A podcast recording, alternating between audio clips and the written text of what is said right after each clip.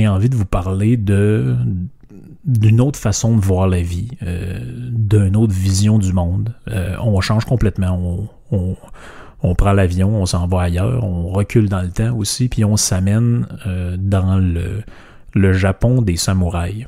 Donc le vous savez qu'il y, y, a toute une tradition philosophique en Occident qui a été un peu oubliée, qui renvoie les Grecs vivaient comme ça. Euh, le, but de l'existence. Vous pouvez lire ça dans un, dans un livre euh, écrit par un historien de la philosophie français qui s'appelle Pierre Hadot, qui s'appelle Qu'est-ce que la philosophie antique? S'il y en a qui veulent, qui s'intéressent à l'époque des gréco-romaines, tout ça, c'est un livre vraiment que vous devez absolument avoir lu. Et Hadot explique dans ce livre-là qu'est-ce que la philosophie antique. Il explique qu'avant que les philosophes deviennent une espèce de caricature universitaire ou euh, on taponne des concepts abstraits euh, dans un, bureau, dans une tour ou dans un château, ben, le, le, puis que finalement ce soit des gens qui parlent de manière incompréhensible. La philosophie était d'abord un art de vivre. Donc chez les Grecs, il y avait, il y avait cette culture-là. Donc il y avait, vous aviez plusieurs écoles, comme par exemple vous avez les cyniques. Donc le plus célèbre personnage est peut-être Diogène le cynique. Bon, Diogène le cynique, il vivait comme un cynique. Donc la philosophie cynique, l'école des cyniques avait un certain nombre de préceptes, certaines une manière de vivre, euh, une façon de se, comporter. Euh, en quelque sorte, il incarnait les idées qu'il il professait dans des écoles ou dans sur la place publique, euh, à l'Agora par exemple, euh, à Athènes. Donc vous, aviez, vous en aviez d'autres, vous aviez les, les, aristotéliciens, donc les disciples d'Aristote, vous aviez euh, les épicuriens en rapport avec Épicure, qui n'a rien à voir avec ce qu'on entend aujourd'hui. Aujourd'hui, un épicurien, c'est quelqu'un qui aime ça euh, baiser, manger des raisins, puis euh, profiter de la vie, mais en fait, euh, à, cette époque-là, c'est pas ce que ça voulait dire. En fait, ça, renvoie vraiment à la philosophie d'Épicure, de, Démocrite et de toutes ces, ces, ces, philosophes antiques-là. Vous aviez les stoïciens, donc qui a quand même un rapport avec ce qu'on entend aujourd'hui quand on dit que quelqu'un est stoïque c'est-à-dire qu'il maîtrise ses émotions, etc. Donc il y avait une tradition stoïcienne qui va jusqu'à l'empereur euh, romain Marc Aurèle, qui écrit un petit livre qui s'appelle euh, Penser pour moi-même. Donc il y, a, y a, toute une tradition de la philosophie comme art de vivre dans l'époque gréco-romaine. Ça va jusqu'à Lucrèce chez les euh, ou Lucrèce, je sais plus comment on le prononce chez les Romains.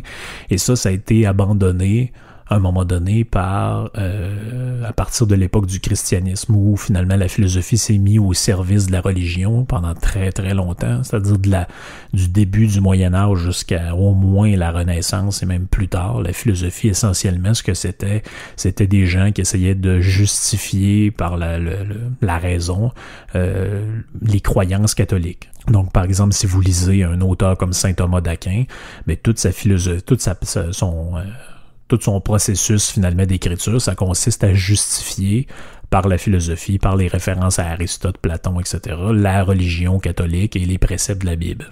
Donc j'ai rien contre ça, mais c'est pas une tradition qui m'intéresse particulièrement. Mais pourquoi je vous ai dit qu'on allait euh, se, transporter au Japon, c'est que dans la, philosophie orientale, à l'université, j'ai suivi un cours de philosophie euh, asiatique on, voyait toutes sortes d'auteurs là-dedans. Puis on voit que c'est complètement un autre monde. Hein. Puis j'ai pas du tout la, prétention d'être un expert là-dedans puis de comprendre ce que tous ces penseurs-là voulaient dire puis qu'est-ce que c'était à leur époque. Puis en fait, pour comprendre tout ça, il nous faudrait euh, connaître ce que c'est que la philosophie bouddhiste, se connaître ce que c'est que le shintoïsme, le l'hindouisme, toutes ces, ces, spiritualités-là qui sont presque incompréhensibles en fait. Euh, pour nous autres parce que ça fait pas partie du tout de notre culture. Donc c'est dur à comprendre d'un point de vue euh, occidental.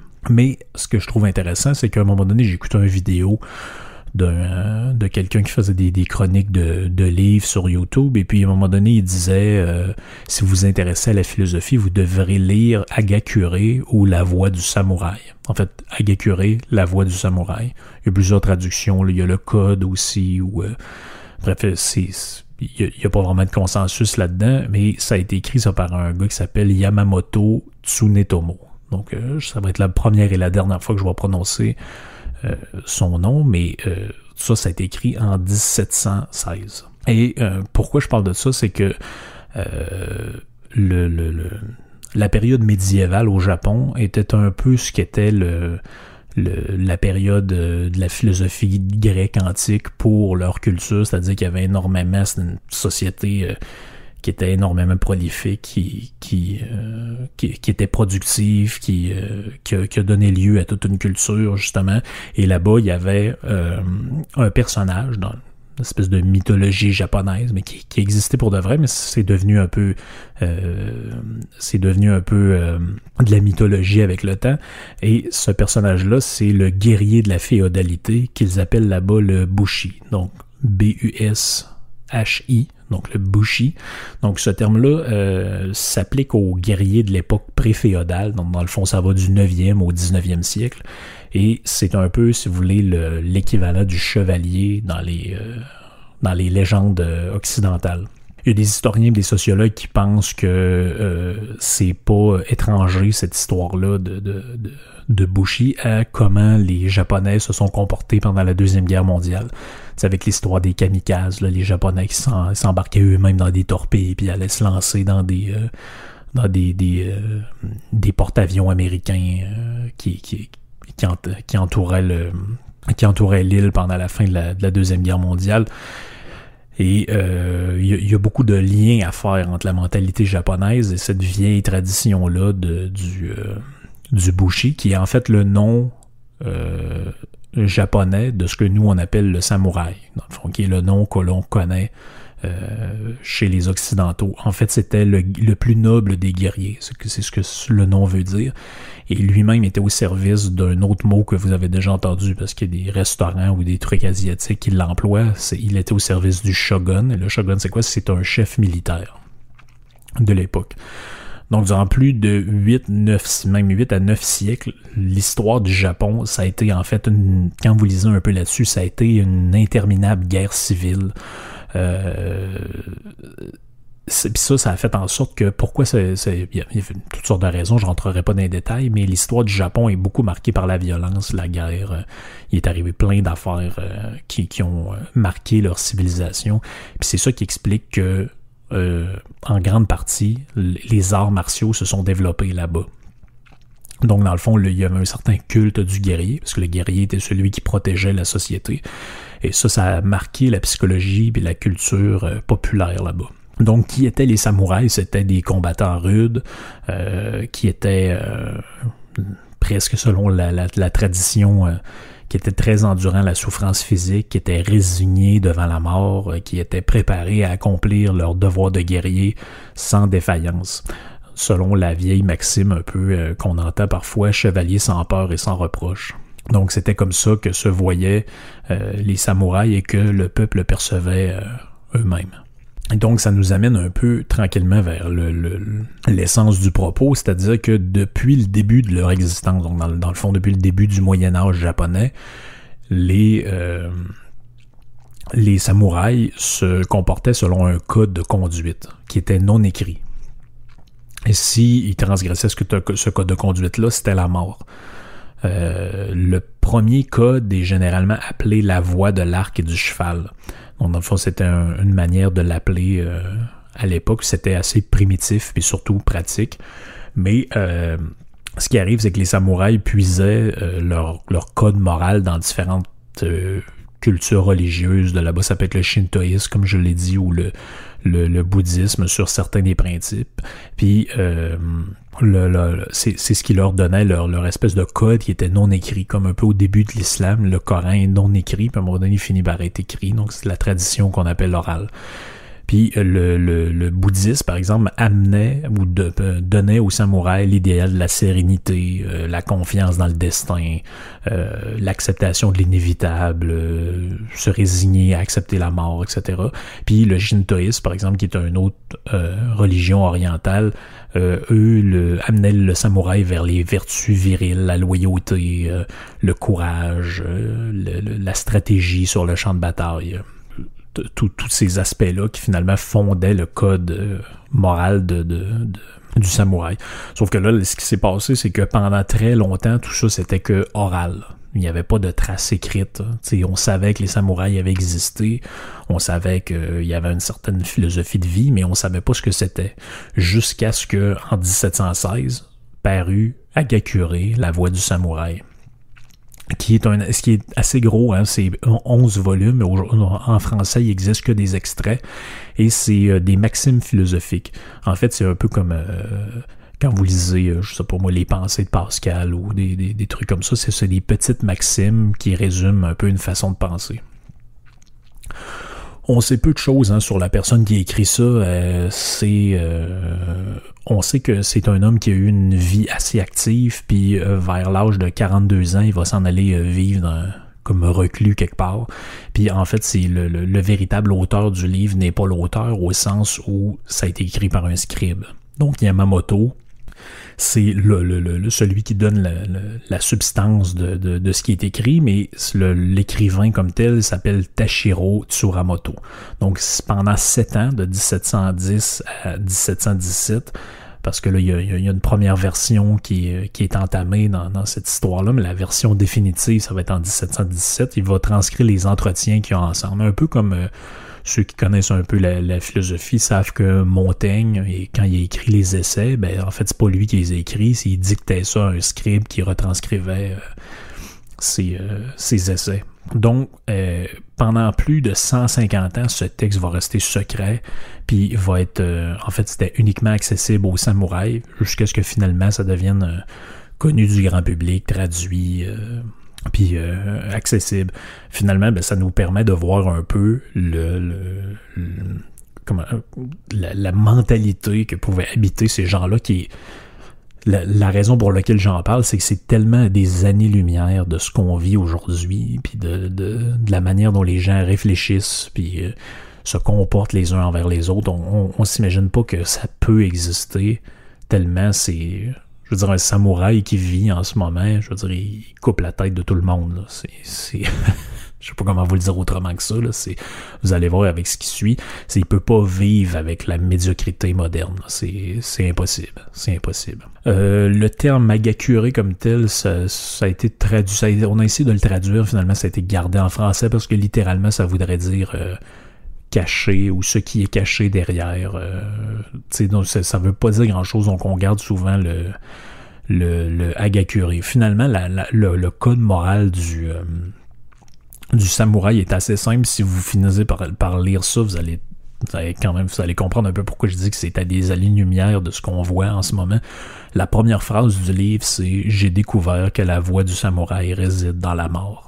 Donc finalement, tu sais, en ce moment, on vit dans un, dans un monde où il faut, faire des mesures complètement complètement crackpot pour essayer de sauver euh, quelques vies quelque part. Euh, puis je dis pas que c'est pas important, mais je, je veux dire, c'est dans l'esprit de ces gens-là à cette époque-là, ça faisait aucun sens de faire ça. Je veux dire, vous pouviez pas essayer de sauver des gens comme ça pour, pour aucune. Je veux, dire, le but de la vie, c'était d'accepter qu'un jour vous allez mourir, puis quand votre heure est venue, votre heure est venue. Donc c'est une mentalité qui. On s'imagine pas à quel point on est à des années-lumière de cette, de cette mentalité-là. Donc, un peu comme chez les Grecs, c'est pour ça que je dis que ça a un rapport un peu avec la, philosophie grecque, la manière de penser du samouraï se résume à des, euh, des vertus. Donc, euh, chez les Grecs, euh, ça pouvait être la tempérance, l'honnêteté, les vertus finalement qui disent le code moral. Et chez le samouraï, en fait, c'est assez simple, il y a quelques vertus qui sont la bienveillance, le respect, le courage, l'honneur, la droiture, la loyauté et la sincérité. C'est ça qui dictait le, la mentalité du samouraï, c'est ces maximes-là qui donnaient une, euh, qui donnait un sens à la vie de, de, de, ces gens-là. J'en parle parce que non seulement ça m'intéresse, mais ça fait partie un peu même de notre imaginaire. Oui, le samouraï, les japonais, les arts martiaux, tu sais, c'est beaucoup de gens en font, beaucoup de gens s'intéressent à ça, mais il faut, faut savoir qu'il y, a une origine vraiment philosophique à ça qui est vraiment que, qui a rapport avec l'éthique, avec la, la, manière dont on se comporte, la manière dont on voit le monde. Puis c'est intéressant d'aller ailleurs parce que justement ça nous amène dans une espèce de de safe space, justement, où on a le droit là-dedans de penser autre chose que ce qui est convenu de penser. Ah oui, il faut faire ça, il faut dire ci, il faut faire ça, le politiquement correct. Donc, chez les samouraïs, il n'y a pas de politiquement correct, il n'y a pas de pensée. tout ça n'existe pas. Le monde dans lequel on vit n'existe pas dans le monde euh, de la Gakure. Donc, je les résume un peu brièvement pour ceux qui s'intéressent. La bienveillance, c'est quoi? Bon, ben, il nous raconte là-dedans combien c'est important d'encourager une personne, de louer ses mérites, de la rendre aussi réceptive aux observations que l'homme a soifé d'eau. C'est ça, c'est son, euh, sa formulation. Il va dire, ben, on va pouvoir l'aider à s'améliorer via des critiques constructives qui seront écoutées. Il précise aussi là-dedans que maltraiter quelqu'un est une conduite digne d'un laquais. Donc ça, moi j'adore le, le langage qu'on, qu'on pouvait se permettre à, à cette époque-là. Euh, c'est c'est totalement bien vu. Donc la bienveillance, première des vertus. Le deuxième point, c'est le respect. Donc le respect de quoi? Le respect des anciens, le respect de la mort, le respect pour celui que vous avez pour maître, euh, le respect de, le respect de vos parents, le respect de, vos amis, mais aussi une certaine humilité hein, qui va avec le respect, puis qui permet de s'améliorer jour après jour. Ça c'est très important dans la doctrine des samouraïs, puis c'est j'écoutais un, des podcasts de garage avec euh, mes, mes, amis des podcasts de garage, et puis Plafond Zanetti parlait de ça, les, la mentalité asiatique où on reconnaît pas le talent, mais seulement l'effort. Euh, mais c'est, on est vraiment là-dedans. Le, le, la, pensée du samouraï reconnaît une, c'est au centre de cette pensée-là de s'améliorer constamment, toujours vouloir se dépasser, être meilleur. Puis ça, c'est, c'est encore valide aujourd'hui. Vous allez voir qu'il y a des aspects de, de ça, même si on remonte à très loin, puis c'est finalement, même si c'est écrit en 1700 quelque chose, c'est, ça remonte à beaucoup plus loin parce que ça met sur papier le code d'honneur, si vous voulez, des, des, des samouraïs de, de l'époque médiévale. Euh, on dit aussi là-dedans ben, le courage, l'honneur. Donc, c'est deux, deux vertus qui font euh, qui sont, sont interreliées. Ce serait difficile de les, de les, euh, de les départager, mais c'est des valeurs essentielles qui euh, sont, sont au cœur de, de, la démarche du samouraï pour le, le combat. Donc, l'auteur, dit là-dedans, il dit le courage, c'est de savoir serrer les dents. Un samouraï qui se décourage ou abandonne face à l'épreuve n'est d'aucune utilité. Donc ça, c'est vraiment un, un message de, de c'est pas sans lien aussi avec ce que je, les, les, les, podcasts que j'ai fait sur le, la détermination d'un gars comme Mike Horn qui, qui traverse l'Antarctique avec un, un traîneau rempli de, de, de, de, de de 100, 100 kilos de, de, cochonneries euh, qui, qui, vont être nécessaires à sa survie, ben, chez le samouraï, ben, il va dire si vous vous euh, si vous vous écrasez devant l'adversité, vous êtes d'aucune utilité.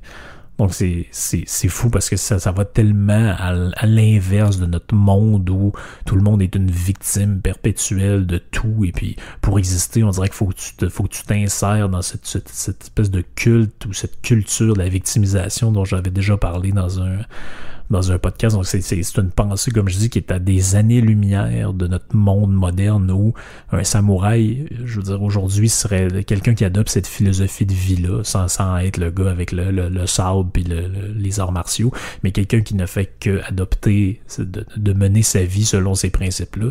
Je veux dire, les espèces de pleurnicheurs professionnels qu'on a en permanence, qui sont toujours une victime de tout, sont victimes des blancs, sont victimes des hommes, du patriarcat, puis de ci, puis de ça. Je veux dire, il vous la tête.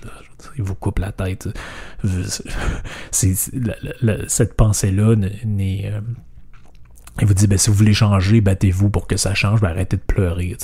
Ce qui n'est pas sans lien aussi avec une autre euh, vertu de ça, qui est euh, que le samouraï doit faire preuve de droiture, de rigueur, puis pas juste sur euh, pas juste sur le, le, le combat puis euh, ce genre de choses là c'est dans toute sa vie. Ils disent là, ils disent là-dedans il doit s'entraîner toute sa vie sur tous les aspects possibles et imaginables.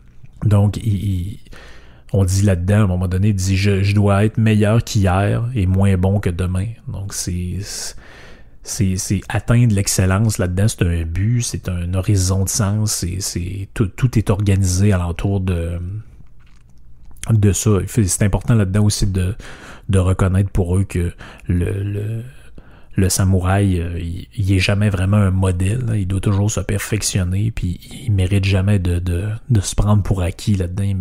Il peut jamais dire, ben, je suis arrivé au bout, maintenant j'ai atteint la perfection, puis euh, qu'il même me suive, si on veut. Donc, il, y a toujours ce côté-là qui est, euh, qui est présent, d'avoir justement la droiture, l'humilité, toutes les, valeurs aussi, les vertus ont un lien entre elles. C'est important de, le comprendre. Les deux dernières des, sept qualités essentielles ou des sept maximes du code moral, c'est la, la, loyauté la sincérité. Donc la loyauté au maître, la loyauté à ceux avec qui vous, avez promis quelque chose. Euh, la loyauté, c'est une valeur euh, c'est une valeur très importante, puis la sincérité ben, qui va te pair avec, parce que ça permet de, de, mesurer la dignité de l'homme, qu'on dit là-dedans. C'est, ce qui est encore une fois totalement, je veux dire, aujourd'hui on a l'impression que les gens, ils, je veux dire, les, les, les sportifs, euh, ils ont, les sportifs s'ennuient de leur famille, fait qu'ils abandonnent leur équipe de sport, euh, euh, les des gens qui sont dans des organisations de haut niveau partent pour euh, aller ailleurs parce qu'ils se font promettre un petit peu plus d'argent ou euh, ils se font, font faire miroiter toutes sortes de patentes. Mais dans si vous si vous organisez votre vie alentour de ce code moral-là ou de ces valeurs-là, c'est des actions qui vous sont impossibles. Vous me direz, c'est des gens qui sont peut-être niaiseux, finalement, ils saisissent pas les, les, les, opportunités, mais eux vont dire, ben, si vous êtes droit, si vous êtes loyaux, si vous êtes sincère, ben, au moins, si vous crevez, ben vous allez crever comme un homme. Puis quand je dis homme, c'est avec un grand H. ça comprend homme et femme. C'est-à-dire que vous allez euh, vous allez crever droit dans vos bottes. Finalement, c'est c'est un peu ce qui veut dire euh, ce qu'on veut dire là-dedans. Donc ces sept qualités essentielles-là, ça sert de fondement pour le samouraï. Puis finalement, c'est assez simple. Je veux dire, c'est une philosophie de vie. Donc on n'est pas dans les grandes affaires. Ah oui, euh, Deleuze a dit telle affaire, puis il a critiqué Freud, puis il a fait ci, puis il a fait ça. Finalement, les deux dans leur vie, c'est des complètes vidanges. Mais on s'en fout. Le but, c'est la théorie pour la théorie. Mais lui, il va dire, non, non, le but, c'est, eux, ils disent là-dedans, comme les philosophes grecs, non, non, le but, c'est la vie. C'est la vie que vous avez envie de vivre. C'est à ça que sert la philosophie. Sans ça, ça sert à rien. On me pose souvent cette question-là, d'ailleurs. Euh, ben, des gens, des fois, par courriel, disent, mais euh, c'est intéressant la philosophie, mais ça sert à quoi? Mais en fait, ça sert à rien. N'en déplaise à peut-être ceux qui, qui envisageaient de faire des études là-dedans ou qui, qui l'ont déjà fait. Non, ça sert à rien. Ça sert à rien, à part si vous vous servez de ça pour vivre selon ce que vous défendez, puis vivre selon vos principes. Fait que si vous êtes libertarien, mais vous avez comme principe fondamental la liberté, ben euh, c'est pas parce qu'il arrive un problème de société quelconque que vous devez pleurnicher euh, pour que le gouvernement vous vienne en aide ou, ou je sais pas quoi encore. Donc, c'est simple, la philosophie du samouraï, en fait, c'est se comporter selon sept valeurs cardinales, selon sept points de d'un code moral euh, assez simple finalement la voix du samouraï, puis ça se résume peut-être comme ça dans le texte, il dit Celui qui choisit de vivre tout en ayant failli à sa mission encourt le mépris et sera à la fois un lâche et un raté. Celui qui meurt après avoir échoué meurt d'une mort fanatique, qui peut sembler inutile, mais il ne sera pas par, par contre déshonoré. Telle est en fait la voix du samouraï. Finalement, ça se résume un peu comme justement par ce point-là de la droiture. Vous devez pas être déshonoré. Puis moi, tu quand je vois on pourrait parler d'un peu de n'importe qui dans le monde politique, mais des gens qui Ah oui, moi, je, m'oppose à ça, puis je suis contre les nominations partisanes, puis je suis contre ci, puis je suis contre ça, puis c'est un scandale, puis un tel c'est un, incompétent. Finalement, un coup qu'on est au gouvernement, on fait des nominations euh, partisanes, puis on réembauche des gens qu'on voulait mettre à la porte plus tard. Mais je veux dire, quand on fait ça, on se déshonore. Comment est-ce qu'on peut se regarder dans le miroir? Je veux dire, on est, on est à quelque part, on mérite pas d'avoir la reconnaissance et la confiance des autres. On mérite juste de se faire crisser à la porte. On mérite pas de. Je veux dire, on sait, comme ils disent là-dedans, on sait finalement on n'est pas mort euh, pour nos valeurs, ben on s'est complètement déshonoré.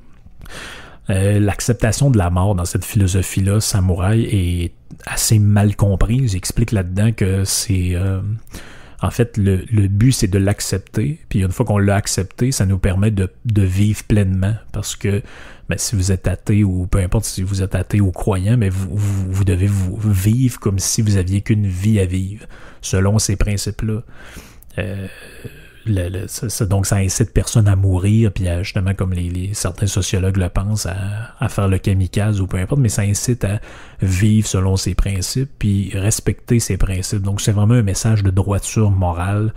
De, je sais que c'est pas à la mode pantoute, là, ce dont que je parle aujourd'hui. On est, euh, je dirais, les gens ils pensent qu'ils peuvent un peu faire n'importe quoi, puis euh, que finalement ils sont toujours victimes de tout, puis euh, on peut finalement foutre le feu dans un poste de police, mais euh, on, au final on est encore une victime pareil. Fait que c'est c'est assez incompatible avec cette pensée-là. C'est aussi une, manière, cette philosophie-là, de nous apprendre ce que c'est que les limites de l'homme. Donc personne là-dedans est tout puissant, personne n'a la vérité infuse, personne n'est réellement un sage ou une, euh, parce que tout le monde se ramène au même code moral, aux mêmes vertus euh, cardinales qui vont dicter euh, l'action humaine. Parfois, justement, là-dedans, pendant que je le lisais, je trouvais que j'avais l'impression que ça parlait de même d'aujourd'hui. À un moment donné, il dit J'ai l'impression que les jeunes samouraïs d'aujourd'hui se sont fixés des objectifs pitoyablement bas. Ils ont le coup d'œil furtif des détrousseurs. La plupart ne cherchent que leur intérêt personnel ou à faire l'étalage de leur intelligence. Même ceux qui semblent avoir l'âme sereine ne montrent qu'une façade. Mais c'est surtout la dernière phrase. Tu sais, j'avais pensé faire un podcast là-dessus, peut-être je le ferai un jour sur le, le fameux virtue signaling. Donc, c'est en fait, c'est tout le contraire de cette philosophie de vie-là que l'on sert du prétexte de ce petit livre-là sur les samouraïs, mais on pourrait parler des Grecs aussi.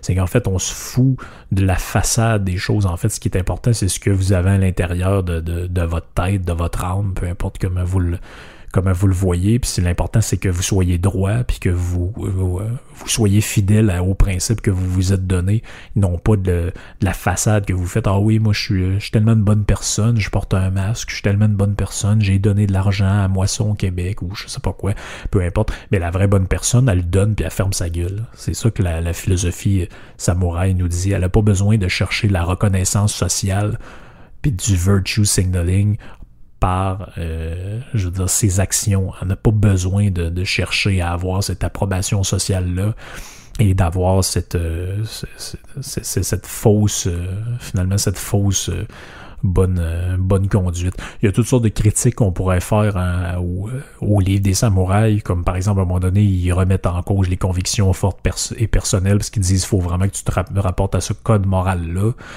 Puis c'est plus ou moins, euh, je veux dire, c'est plus ou moins intéressant de, ce, côté-là qui, qui pas du tout à la liberté d'esprit puis au libre penseur, mais finalement qui, qui t'invite un peu à te soumettre à un genre de code moral. Moi, c'est le bout où je décroche là-dedans. Mais finalement, je pense que chacun peut adopter son propre code de vie puis se dire, ben moi, je veux vivre selon certaines valeurs, puis euh, il a besoin de se lever tôt, celui qui veut me faire euh, m'en faire décrocher.